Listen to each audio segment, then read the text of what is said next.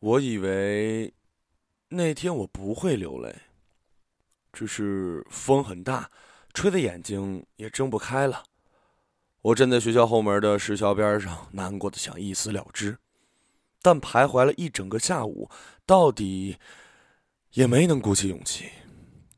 直到日暮西沉，风也不知何时停了下来，我忽然想起该吃晚饭了。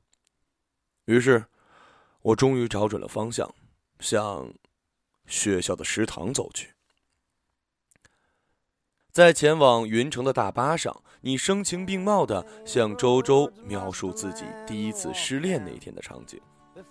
还没讲完，周周就扑哧一声笑了。你的心理活动也太跌宕起伏了，可以拿去拍情景喜剧了。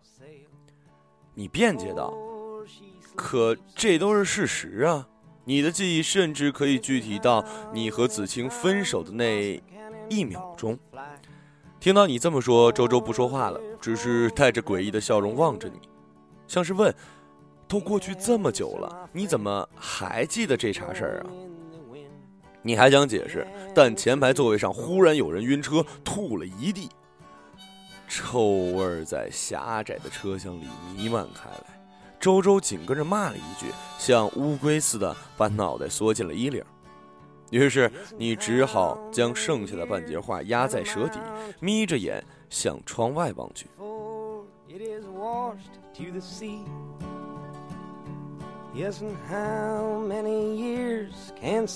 说起你和子清，就不得不说你们共同经历的中学时代。那是一个从头到脚都散发荷尔蒙气息的年龄，你们年轻而愚蠢，没人思考一段感情是否合适、有无未来。恋爱的唯一条件就是彼此喜欢。那时的你情窦初开，他年少爱笑，两人成了情侣，可以说顺理成章。然而，少年的恋爱不仅拥有灿烂的美好，还充满了矫情和自我。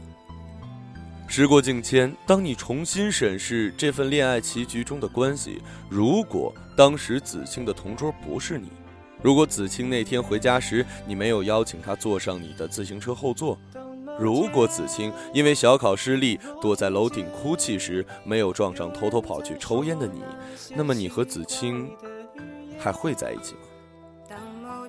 你没有敢继续往下想。虽然与朋友在 K 歌房欢唱时也会缠绵悱恻地唱“冥冥中遇上他，卷籍也不痛”，但时光已经让你清楚地明白，青春的爱恋之所以近乎完美，是因为那其中包含了太多的一厢情愿的幻想。紧随着每三秒一次颠簸的节奏，你和周周终于抵达了此行的目的地——云水御园。这是云城最豪华的庄园式饭店，许多云城人都以能在这里请客为荣。你知道，几小时后，子清的婚礼也将在这里举行。你、周周还有许多高中同学也会应邀到场。回想起收到请柬的那一天，你的心情不知道是兴奋还是感慨。也难怪，自从高中毕业之后，你就再也没有子清的任何消息，仿佛后半生都与他无关了。此时突然得知他并没有将你忘记，怎会不激动？而那却是一封他与别人婚礼的请柬。看着曾经相爱的人挽起别人的臂弯，曾经的主角变成了观众。这样的反差又怎能不令你感慨呢？迈出车门，你的第一个动作是抬头望了望久违的天空。这座你曾经度过高中三年的城市，每个路口都有种熟悉而亲切的感觉，从你的脚底一直弥漫到身体里的每一个细胞。你下意识的左右张望。以为还能和从前一样轻易地从路人中拎出一两个熟悉的面孔，但显然不能。你失望地掏出手机，打给了老陆，报上位置静候。等了许久，老陆的身影从一条街巷出现。曾经宿舍里的死党见到你，像土匪似的将你扛起来，然后狠狠地摔在地上。你闷哼一声，随即笑逐颜开。多年未见的老同学已经显出了成熟男人的体魄，只有留在脸颊上的胡茬和痘印来证明逝去的青春。久别重逢，这让你想起了一些富含诗意的诗句，比如莎士比亚那句：“千言蹉跎，来日无多，二十隶书，请来吻我。哀草枯杨，青春易过。”又比如李宗盛《风聚来的人》唱的：“青春正是长长的风，来自无垠，去向无踪。”大作家，别犯你的职业病了啊！一同前来的胖岛粗声粗气地打断了你的意淫。他浑身散发着洗浴中心的味道，老远就能闻到。细看之下，他的裤腰细得老高，敞开的衬衫领子里还露出一条粗粗的金项链，感觉比实际年龄成熟了许多。那个当年被全班女生评为最具亲和力的少女之友，胖岛，在他身上已经荡然无存了。毕业后的胖岛没有读大学，早早地继承了父亲开的澡堂，四年里将澡堂翻修成桑拿城。规模扩大了好几倍，而胖岛的腰围也随着资产的增长翻了好几倍。这边你努力回想读书时胖岛的模样，没等回过神儿，肩膀上又挨了一拳。这次行凶的是老陆，来啦，好久不见了。他笑着说，露出一口整齐的白牙。来不及反应，他已将你结结实实的拥抱在他怀里。你有些许的不适，但并未挣扎。是的，整日混迹在彬彬有礼、保持距离的繁华都会中，你差点忘记了，原来拥抱的感觉是这样的。走吧，铁头他们早就进去了。胖导说：“他是子清婚礼的官方联络员，想来也只有这少女之友，才能在过去这么多年之后，还和班上所有同学保持着联系。”你们沿着那条幽暗的小巷向婚礼现场进行，老陆在最前面，周周在其次。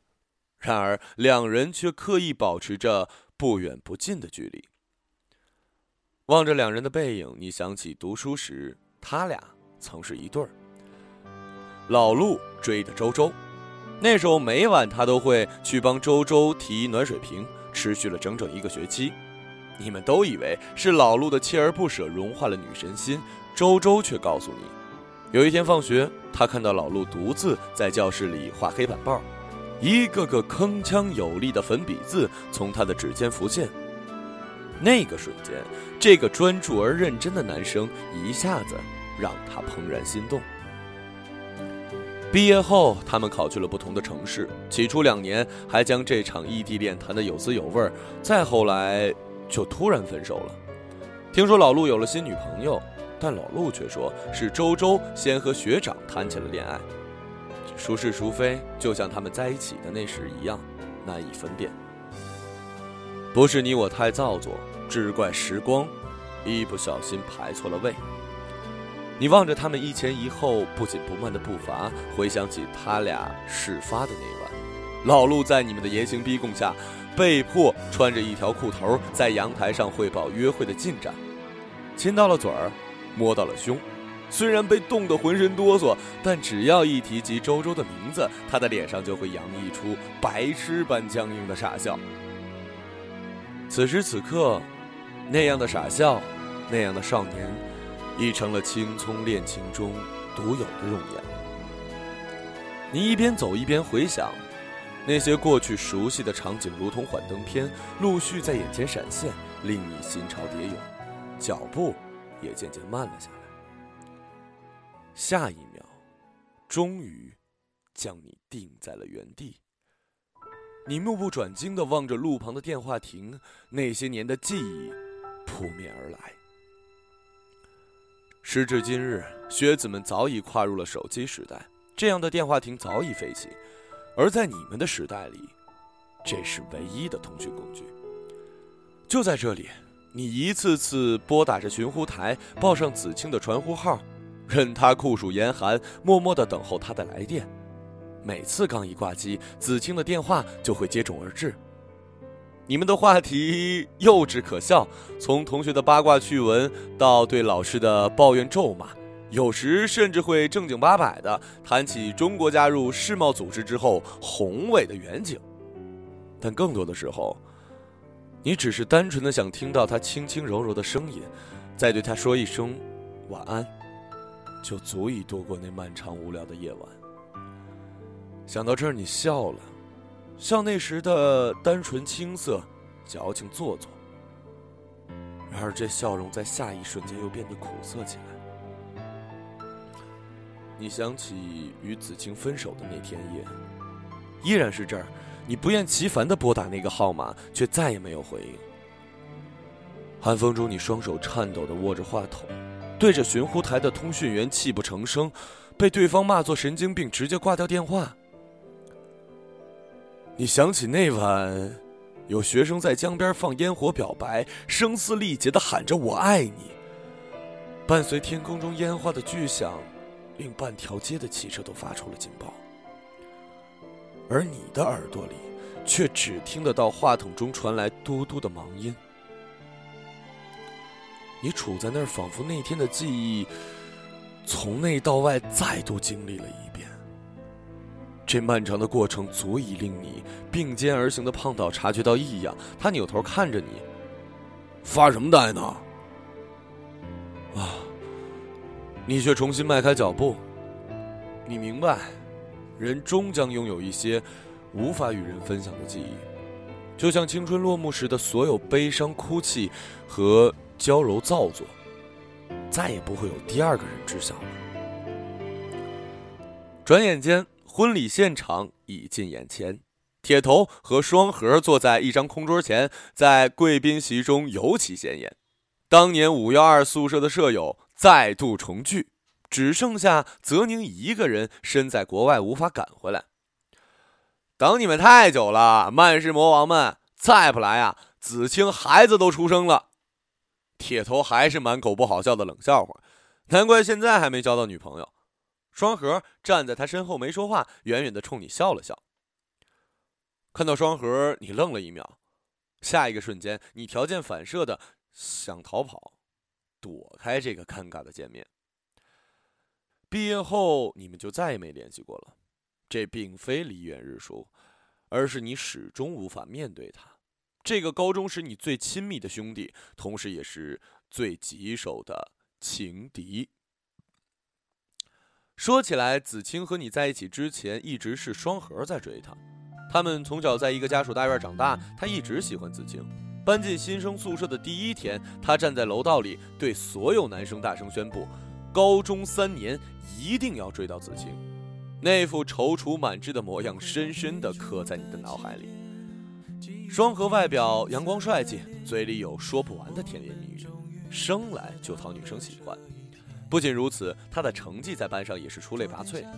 在他的脑袋里，好像装了两个大脑，课堂内外的知识，随便怎么考他，他都能信手拈来。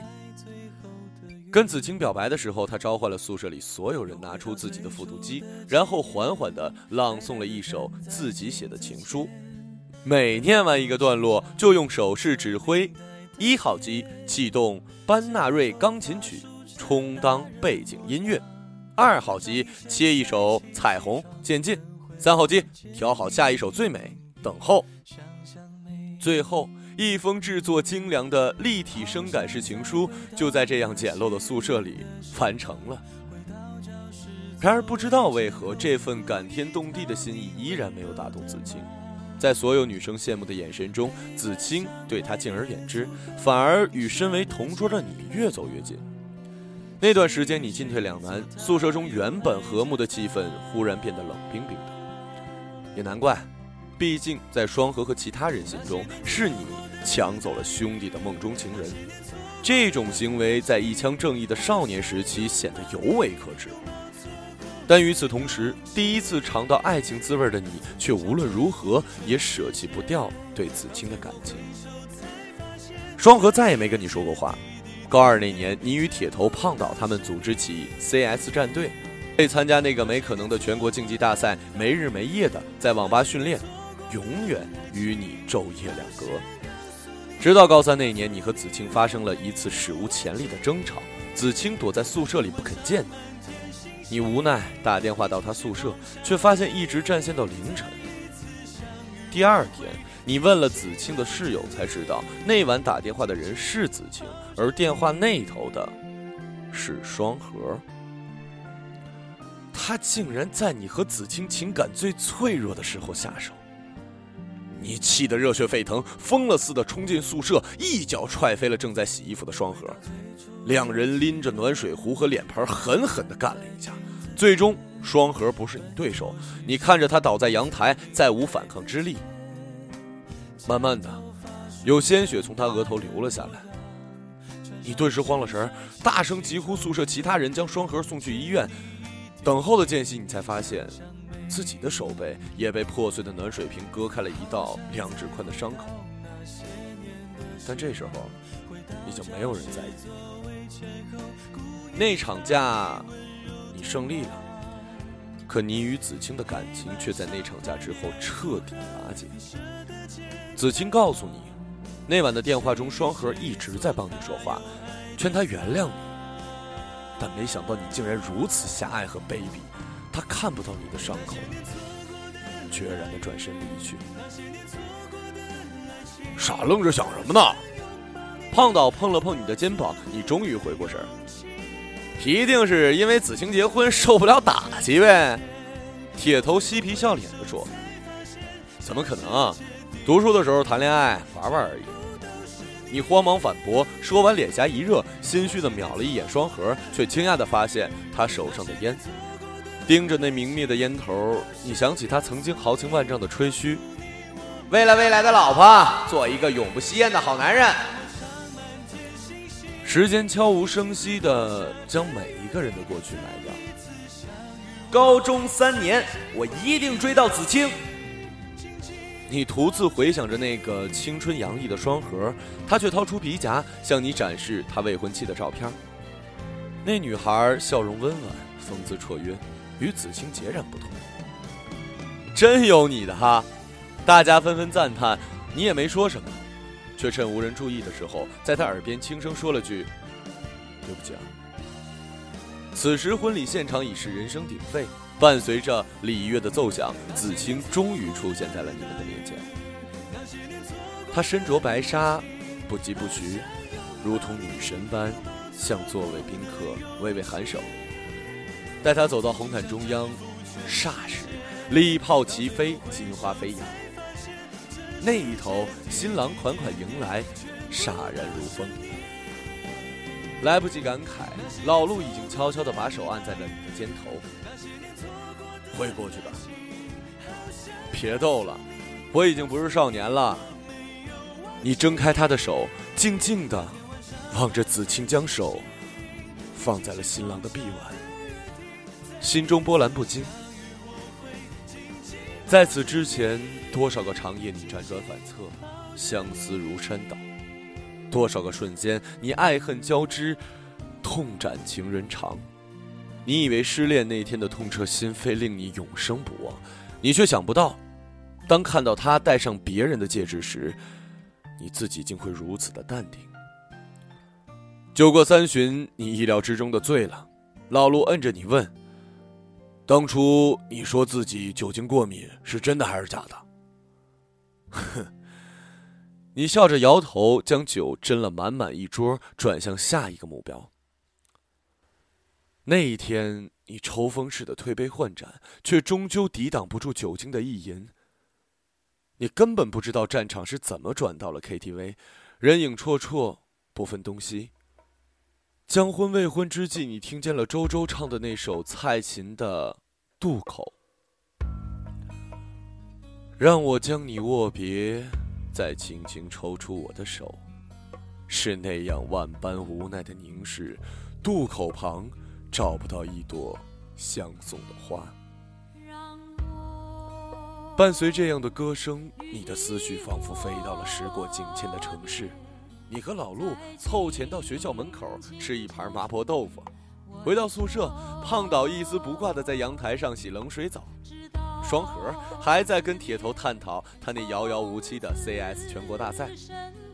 嘉泽宁看见了你，推了推眼镜，呃，那个谁，子清刚刚来找过你。热泪在心中汇成泪在